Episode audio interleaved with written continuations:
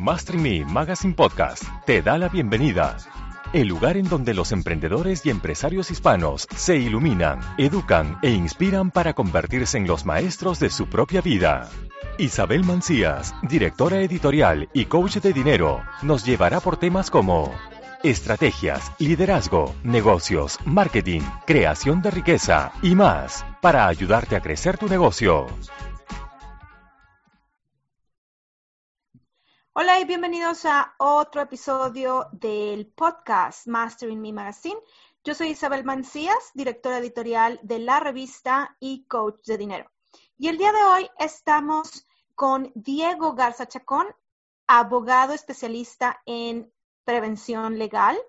Y vamos a estar tocando un tema muy importante que es el crecimiento de la cultura legal en México. Bienvenido, Diego, ¿cómo estás? Hola, muy bien, gracias. Este, ¿Tú qué tal? Muy bien, muy bien, gracias. Cuéntanos un poquito cómo es esto de la cultura legal, Diego, en México. La cultura legal se ha venido, este, bueno, la, cultura legal, pues como, como, como, tiene que ser, o sea, no tanto, no tanto va hacia nosotros los abogados, sino hacia la, la, la gente y los ciudadanos que son este, pues a final de cuentas los, los titulares de los derechos y obligaciones, esta, la cultura legal es como la cultura médica. O sea, inmediatamente que te sientes mal vas y checas con un especialista o con un médico familiar. Esto no se veía antes en México. Últimamente ha sido un poco más recurrente que, que la gente se empieza a preocupar por conocer sus derechos, por conocer los alcances de las cosas. La gente ya pregunta, la gente está muy, pues muy atenta a sus derechos y obligaciones. Entonces es, es un doble reto este, hacia, hacia nosotros como, como, como abogados y, este, y, hacia, y, hacia el ciudadano pues, por, seguir, por, seguir aprendiendo. Ok, entonces, eh, la cultura legal, el, emprendedor, el empresario que está poniendo un, un negocio nuevo que ya tiene tiempo y que no sabe exactamente a qué te refieres con la cultura legal, ¿qué le dirías tú a él o a ella? Pues digo, definitivamente ahora el emprendedor y, el, o el pyme, el, empresario emergente, pues se enfrenta con temas muy delicados que antes la gente dejaba pasar. O sea, yo le diría, pues síguele así, como vas, porque ahora van y preguntan en Secretaría de Economía, eh, en el mismo SAT, están preguntando cuáles son mis derechos, cuáles son mis, o sea, qué tengo que pagarte. Inclusive existe el, régimen de, incorporación fiscal para que se me hace una medida muy buena por parte del SAT para, para ir enseñándole al contribuyente cuáles son sus derechos y obligaciones con subsidios para que vayan entendiendo cómo, cómo es de que, oye, recibí esta, parte de dinero, pues una parte es para, para el pago de impuestos, otra parte es para mí, entonces hay que provisionar todo esto, el SAT te lo va enseñando poco a poco, ¿no? O sea, con, unas escalas. Este, y el, el tema aquí a, a, reducir sería, pues obviamente pregunta, o sea, no, no deje, no des nada por hecho, pide, opiniones, este, entiende, entiende tus derechos, entiende tus obligaciones. ¿Cuáles son los derechos de un emprendedor, de un pyme? ¿Cuáles serían los derechos legales de, de él? Pues bueno, principalmente vamos a irnos al, derecho comercial, ¿no? O sea, tiene todo el, derecho de, constituir una sociedad y que esta sociedad opere en su favor.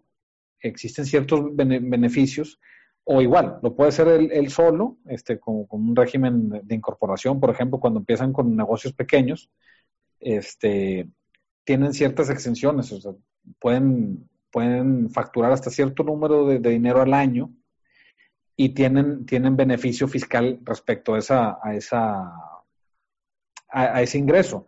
Y el siguiente año, o sea, tienen que declararlo y es un subsidio. ¿sí? El siguiente año el subsidio es un poco menor, entonces empiezan a pagar con una tasa muy pequeña y así hasta que se vaya acostumbrando el contribuyente a que así es el deber ser. ¿Qué riesgos o qué problemas enfrentamos? Eh, pues yo creo que el, gran riesgo y reto para el gobierno y nuestras instituciones son, eh, ha, habido, un exceso de, de, estrategias fiscales, si se le pueden llamar así, en el sentido de, de, de, que agarran ciertas figuras o han venido tomando ciertas figuras que la ley contempla que da ciertos subsidios, ciertas facilidades en ese sentido. Sin embargo, este, pues son simulaciones. Entonces, ese, ese es donde yo digo, o sea, el reto es entender que esto es un riesgo muy grande este, y entender que las obligaciones están en otro, en otro, en otro cajón, ¿no? O sea, obviamente hay muchas empresas que lo hacen, muchas personas físicas que lo hacen, pero también entender el riesgo de que, o sea, no, no está bien hecho. Ok, entonces lo que tú estás diciendo es que un emprendedor que está empezando, no, no se trata de, ah, déjame voy y pongo un negocio y ya es, ya, me pongo a vender y pongo a generar dinero, sino es el hecho de empezar a buscar la información en el lugar correcto, a buscar las personas que me van a guiar en todo sentido, en el sentido legal, por supuesto, en el sentido eh, fiscal, en el sentido de estrategias, para desde el inicio hacer las cosas bien, como deben Ordenadamente. Exactamente. Y que no me pueda, no me afecte en un futuro. ¿Cuál sería el riesgo de una persona, de un pyme que haya empezado de esta forma? Al final del día, sus obligaciones lo van a alcanzar. O sea, en estos temas no pasa nada hasta que pasa. Ok. ¿Ah? Oye, vamos a decir, yo tengo un, este, un establecimiento que hago comida empacada para, y, vendo alimento, este, tacos o lo que tú quieras pero pues no tienes ninguna regulación en salubridad, no estás dado de alta como debes de estar dado de alta, no estás pagando tus impuestos como debes de estar pagando tus impuestos.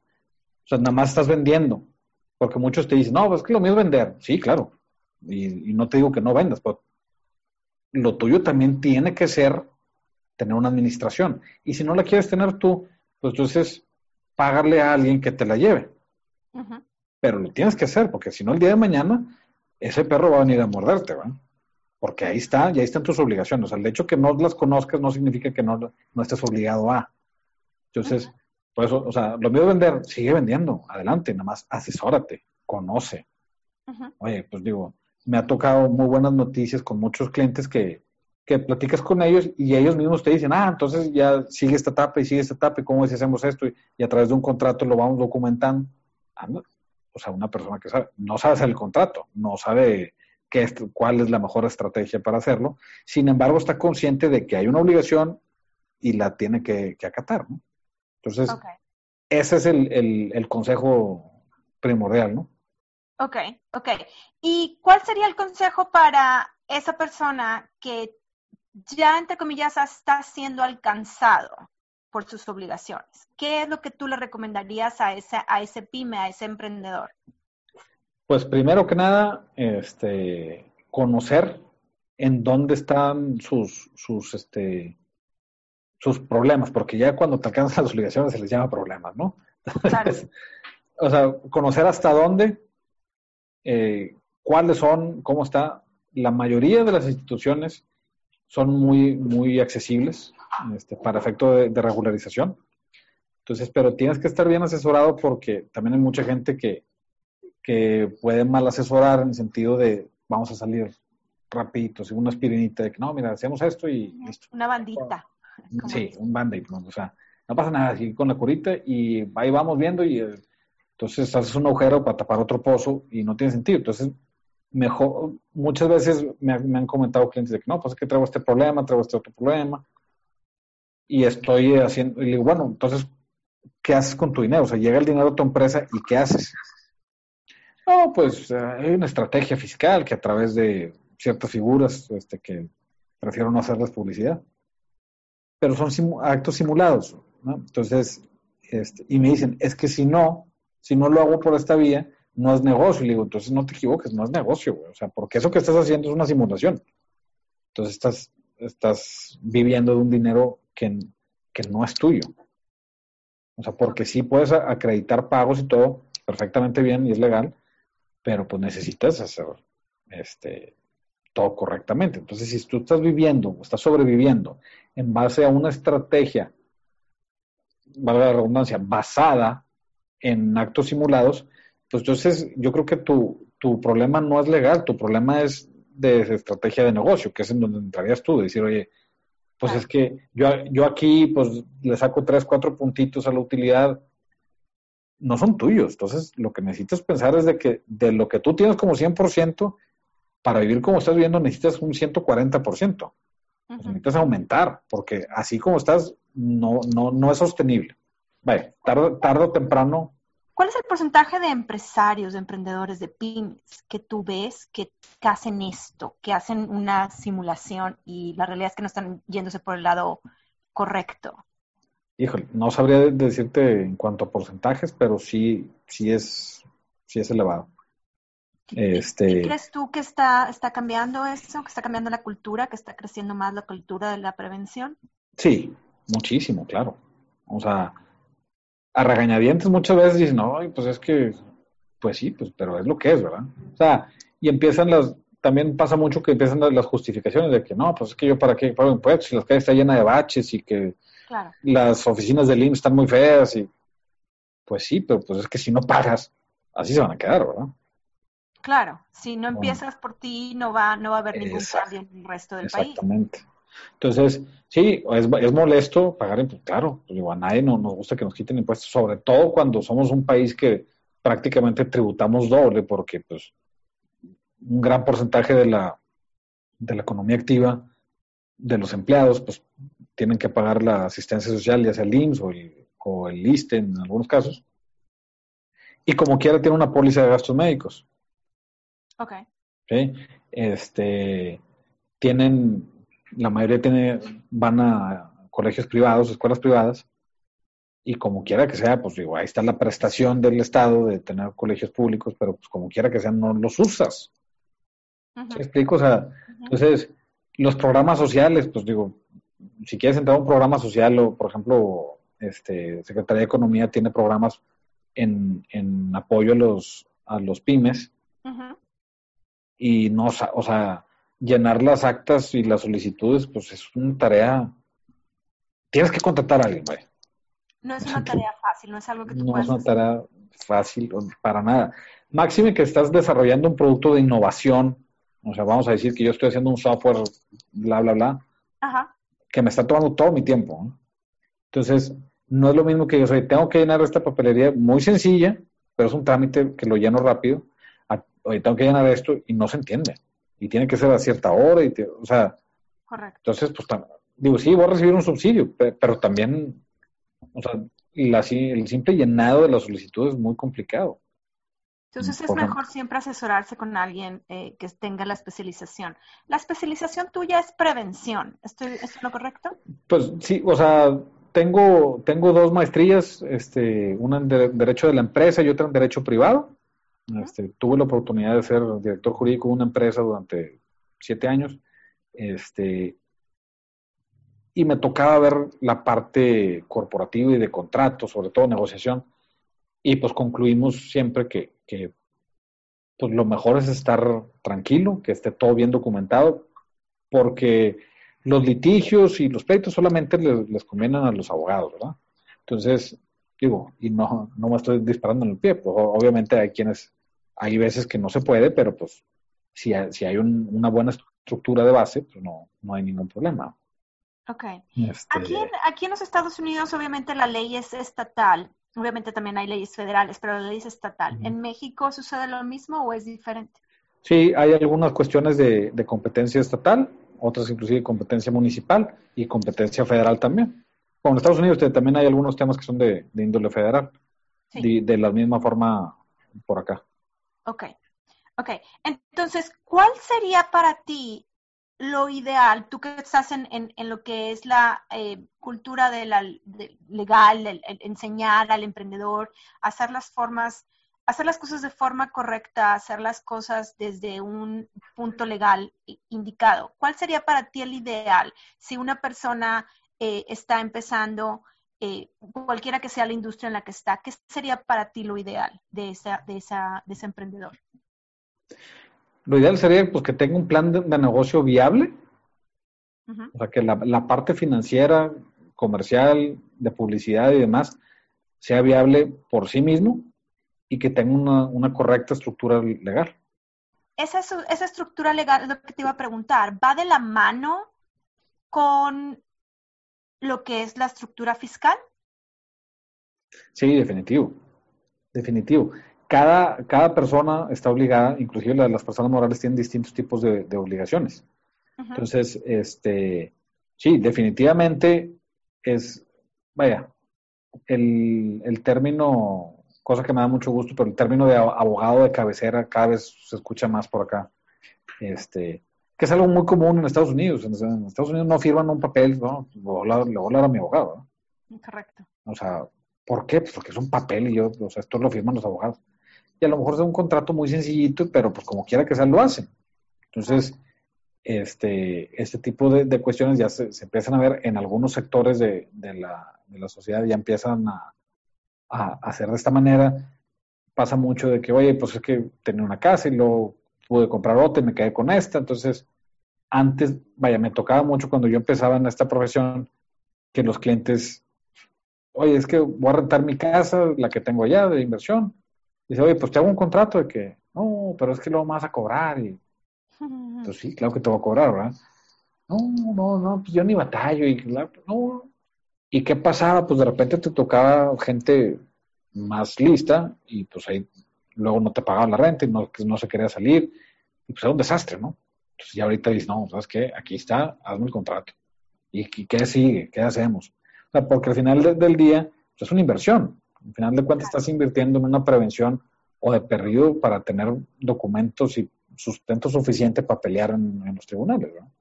Claro, es como decías de la metáfora del doctor, ¿no? Es como eh, no me siento mal o estoy tratando de hacer algo y no sé si mi cuerpo esté capaz para hacerlo, pues bueno, déjame, voy y me asesoro con un nutriólogo, con un, un entrenador físico, con un doctor, para ver si mi cuerpo físicamente está capaz de, hacer eso. Exactamente. O sea, que volviendo a, ese, a esa metáfora, pues la gente que se mal asesora y dice, no, pues es que tengo que recurrir a este tipo de, de estrategias porque si no, no es negocio pues es como una persona muy pasada de peso que nunca ha hecho ejercicio, quiere hacer un maratón, de que pues no, que no te va a dar, o sea, necesitas empezar poquito a poquito, y es igual acá, igualito. Ahora, en lo que vendría siendo el cuerpo de, esa persona es lo que es el negocio o, lo que es la pyme para esta persona. Entonces, Exactamente. siempre para, para todos los, los emprendedores, para todas las personas, el empezar desde el inicio haciéndolo bien. Y si ya empezaste, como tú decías, si ya empezaste y no estás, no lo hiciste desde el inicio bien, bueno, empezar a buscar la forma de corregir eso antes de que exista un problema grave que cause más daño económicamente. ¿Esto es lo correcto? Es correcto, es correcto. Sí, sí, sí, no, y deja tú el, daño económico. También, también, pues digo, hay consecuencias de índole penal. Ok. ¿Cuáles serían más o menos las, consecuencias de índole penal? Obviamente va, a variar de cada caso, pero ¿cuáles serían las más comunes? Pues problemas con, Hacienda, evasión fiscal, por ejemplo. Evasión fiscal. ¿Qué evasión, fiscal en México es eh, eh, considerada? No pagar impuestos. No, no pagas impuestos, pero también si, si hay una evasión muy fuerte es este cárcel, es penada con cárcel, ¿correcto? Sí, sí, sí. O sea, al final del día sí, y puede llegar a ser delito grave. Digo, hay muchos supuestos, ¿no? Pero, pero es que pasa con mucha gente dice, no, pues yo no sabía, pues pregunta, o sea, porque había antes unos comerciales, no sé si alguna vez te tocó verlos aquí, de que es Lolita hasta que se convierte en Dolores, ¿no? Así le dicen a, Hacienda, de que no, mejor eh, cuando es Lolita no tienes ninguna bronca. Y si se te pasa una fecha, oye, se me pasó, no te preocupes. O sea, y ellos mismos te ayudan y no, mira, no por aquí, no por acá y esto efectivamente lo puedes deducir y esto no, esto sí no, porque mire, y te explican por qué no, pero pues tienes que estar en una constante comunicación, o sea, si de repente llegan y te dicen, oye, porque al principio son invitaciones, te invito a aclarar este tema porque veo que tienes tantos depósitos y pues no veo un depósito en mi cuenta de lo que tú traes, ¿verdad? Entonces, no vas y no vas y no vas, pues obviamente, pues eso se considera una evasión fiscal. Oye, pues yo no sabía. O es que es dinero prestado, me lo prestó mi papá. Bueno, pues ve y acláralo. Pero ve. O sea, no, no lo dejes ahí pasar, porque pasan este tipo de cosas. O sea, ya te llega un citatorio de la, de la Procuraduría General de la República el SAT te congela cuentas, o sea, ya, ya empieza a ser otro tipo de, de, cuestiones mucho más delicadas. Ya ha habido muchos cambios en lo que son las leyes y eh, en las leyes sobre todo de Hacienda para los empresarios y por lo mismo ustedes como abogados y también lo que son los fiscalistas tienen que estar en constante eh, entrenamiento y conocimiento de esas leyes para poder ayudar a lo que es al emprendedor para que esté siempre al día en esto. Sí, sí, sí, sí, es, es importante conocer las nuevas disposiciones pues para dar una correcta asesoría, ¿verdad? Ahora, también Hacienda se está volviendo un poquito más, no, no, no bondadosa o no noble, sino más el, el hecho de tratar de ayudar, el quitarse esa idea, eh, tratar de quitar la idea del empresario, del emprendedor de Hacienda, uy, qué miedo, yo no quiero ver nada con Hacienda, y está tratando de ser un poquito más amigable en el sentido de, ok, déjame, veo cómo te puedo ayudar para que tú hagas esto, si siempre y cuando me cumples con lo que son las reglas o lo que son las disposiciones. Sí, sí, sí, sí. Sí, sí, sí ha sido un poco más, más, este, más tranquilo y más abierto en sus, en sus procesos.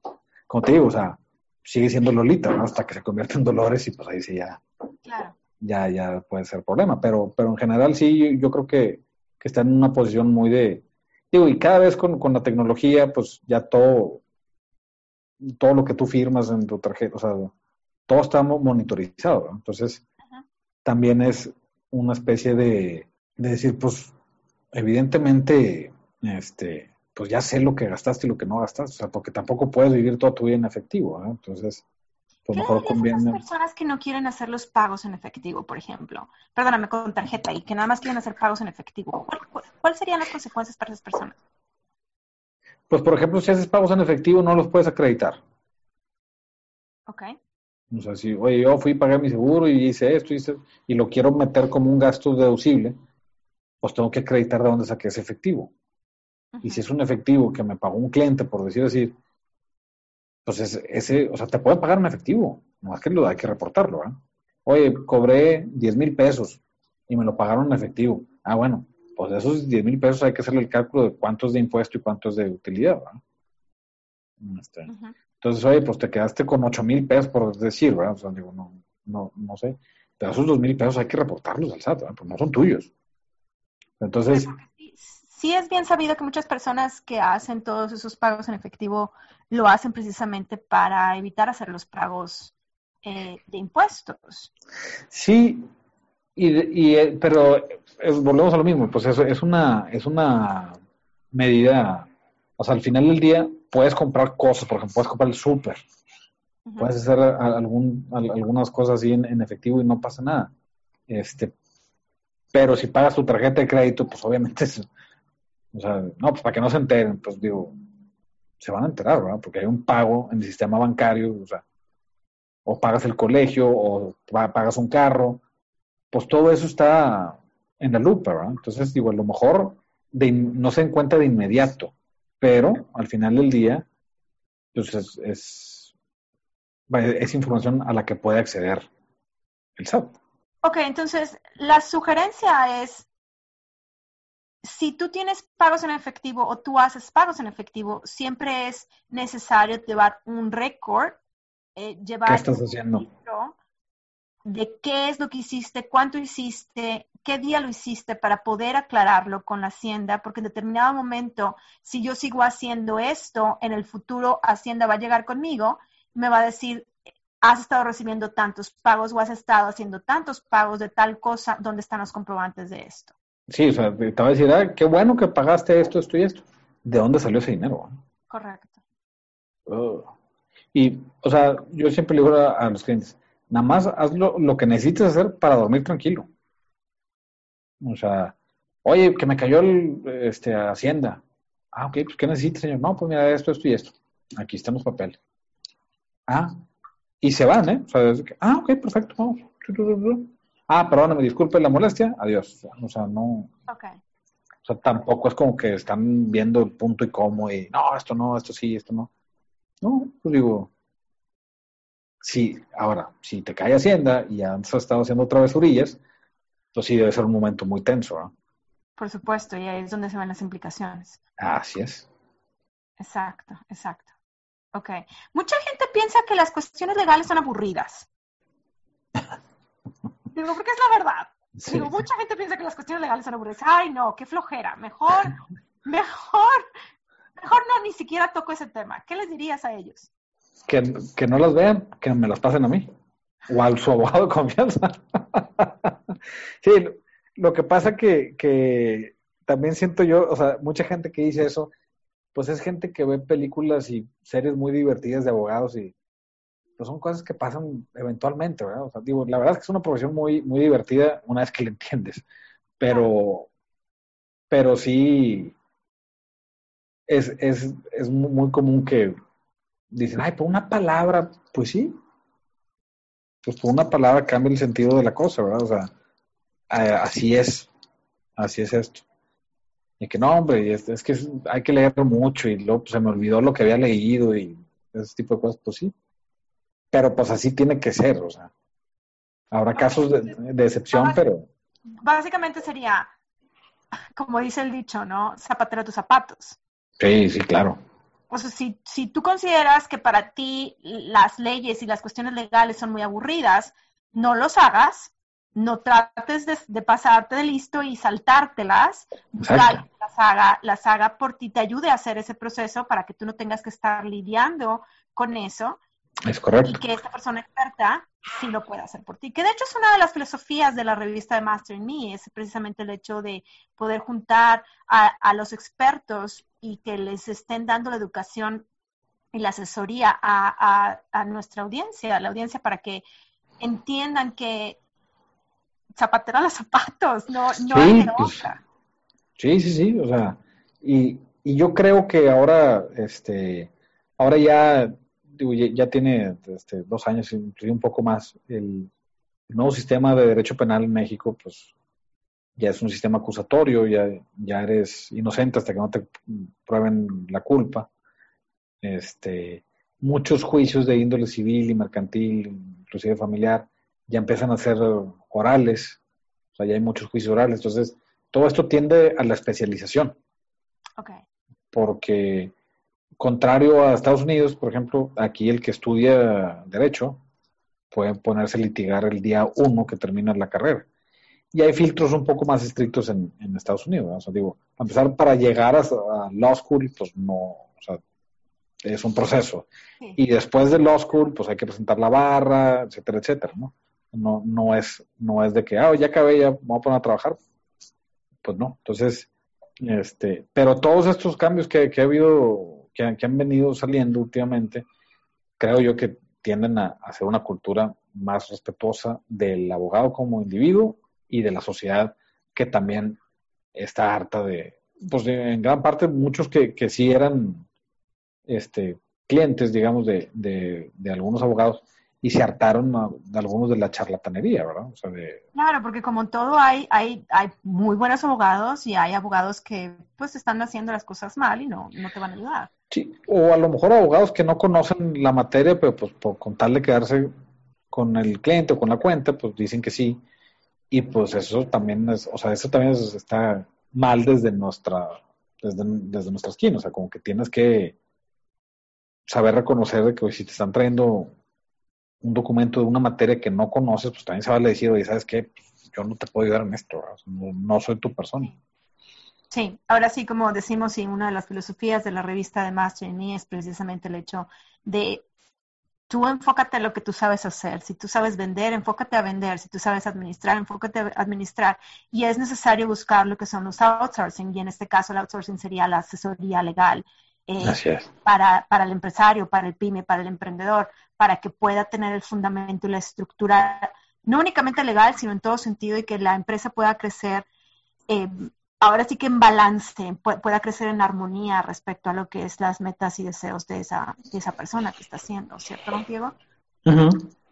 Ok, excelente, excelente. Yo creo que hay mucho, hay, mucha materia donde cortar ahora sí en este tema legal y yo creo que hay mucha, hay mucha eh, falta de conocimiento, no, quise decir ignorancia, pero la realidad es que yo me considero una persona ignorante respecto a lo que son las leyes, muy a pesar de que estoy casada eh, con un abogado, pero obviamente mi, esposo es, eh, americano, pero soy una persona ignorante de las leyes, muy a pesar de que fui, soy hija, mi, mi papá ya falleció, pero mi, mi papá era abogado en México, y muy a pesar de todo eso y todas esas relaciones y conexiones, yo me sigo considerando una persona ignorante en lo que son las leyes, porque es, como tú lo dijiste, una especialización. Y yo no, soy, no, soy, no soy buena en eso. no soy buena haciendo eso. Y por lo mismo es que creo que así como mi punto de vista de, de yo saber y aceptar que no soy buena en todo lo que son estas leyes, eh, en todo lo que implica la estructura legal para un emprendimiento, para una empresa, una pyme. Es también necesario dentro de nosotros como, como personas que queremos crecer, el aceptar y admitir el no tengo el conocimiento en este tema. Déjame, me busco a alguien que sí me pueda ayudar, que sí me pueda asesorar de la forma correcta para yo poder tener ahora sí que el apoyo y el equipo dentro, dentro o fuera, no importa, de mi, de mi empresa para poder llegar al objetivo, ¿cierto? Sí, sí, sí. Es, es, muy importante la cultura, la cultura legal. Es, es, yo creo que la cultura en todo sentido, ¿no? Es, es, es, es demasiado importante, pero también hay que admitir lo que, para lo que somos, somos buenos y para lo que no somos buenos. Como en este caso particular, yo no soy buena en lo que son leyes. Lo admito al 100%, no tengo el conocimiento y es algo que por eso lo, por eso lo pregunté, porque realmente es como que, ay, tengo que leer un contrato, no, por favor, no quiero leer este contrato. No lo sé leer, no lo sé leer. Pero también es importante que, que, la gente lea esos contratos. Digo, al final de cuentas los obligados son, son ellos. ¿no? O sea, digo, obviamente, oye, ya lo leí, no lo entendí ni papa. Léelo tú. Ah, ok. Pero las dudas que tengas, pues es mucho más fácil explicarte. O sea, que me digas, oye, pero esta cláusula dice esto, esto y esto. ¿A qué se refiere? Claro. No, pues se refiere a esto. Y está bien porque, mira, estas, estas pudieran ser las consecuencias, pero está previsto por esto, esto y esto. Entonces, vas teniendo una mayor comprensión, ¿no?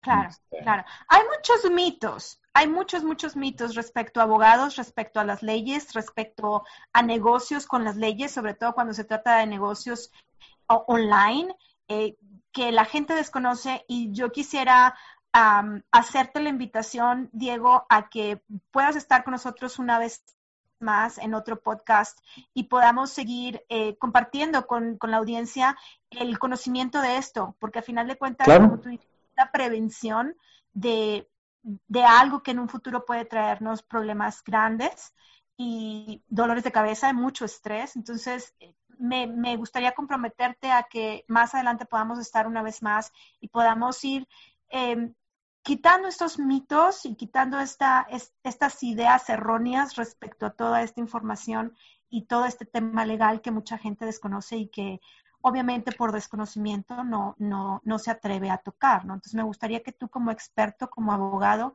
puedas ayudarnos a hacer esto. Si, si me permites, ya te comprometí. Me encantaría, claro que sí. Ok. Diego, ¿dónde, ¿dónde pueden encontrarte las personas que quieren saber eh, más sobre este tema? Personas que puedan eh, estar en una situación de riesgo eh, o personas que quieran empezar a prevenir desde antes. ¿Dónde pueden contactarte? Tenemos la página de internet, es estudiolegal.com.mx y tenemos igual con el mismo nombre de Estudio Legal Abogados en Facebook. Ok. Ahora, ¿la ayuda es únicamente para las personas que viven en México o puede ser para alguien más? No, no, no. no tenemos clientes este, en todo el mundo. Tienen, tienen clientes de todo el mundo. Excelente. qué, buena noticia. Está viendo de otras partes también. Ok. Y por supuesto también personas que están radicando en Estados Unidos pueden tener contacto. Claro. Sí, sí. Digo, o sea, tenemos en, en algunas partes del mundo, en Estados Unidos tenemos muchos clientes.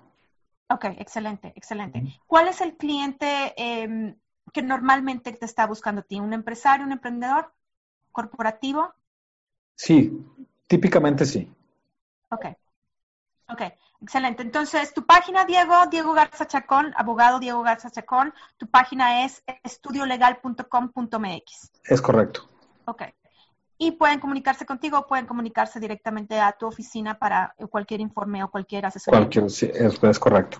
Mucho gusto. De todas formas, vamos a estar compartiendo dentro de las notas eh, lo que son los links para que puedan estar en contacto con el abogado Diego Garza Chacón. Y no nos vamos a despedir sin antes pedirte que nos, nos, hagas un review dentro del podcast en iTunes y en todas las redes sociales que puedas estar escuchándonos, así como compartas esta, este podcast con más personas para que puedan entender un poquito más de lo que es la prevención legal en México y por supuesto podamos hacer las cosas derechas, como nos comentó Diego, y no tener problemas en un futuro en nuestro negocio, en nuestro emprendimiento o en nuestro pyme. Entonces, eh, nada más recordarte el, en nuestra página que es www.masteringmagazineempresarial.com www.mastering magazineempresarial.com para que puedas estar siempre en contacto con nosotros y puedas estar compartiendo todas tus dudas y tus comentarios dentro de todas y cada una de las redes sociales. Muchísimas gracias, Diego, eh, por tu apoyo, muchísimas gracias por tus conocimientos y, por supuesto, te vamos a estar viendo en otros podcasts para que puedas estar. Claro. Con gracias a ti, este, me da mucho gusto saludarte y encantado, cuando, quieras echamos la, la platicada. Perfecto. Muchísimas gracias y nos despedimos entonces. Nos vemos en el siguiente episodio de Master Me Podcast.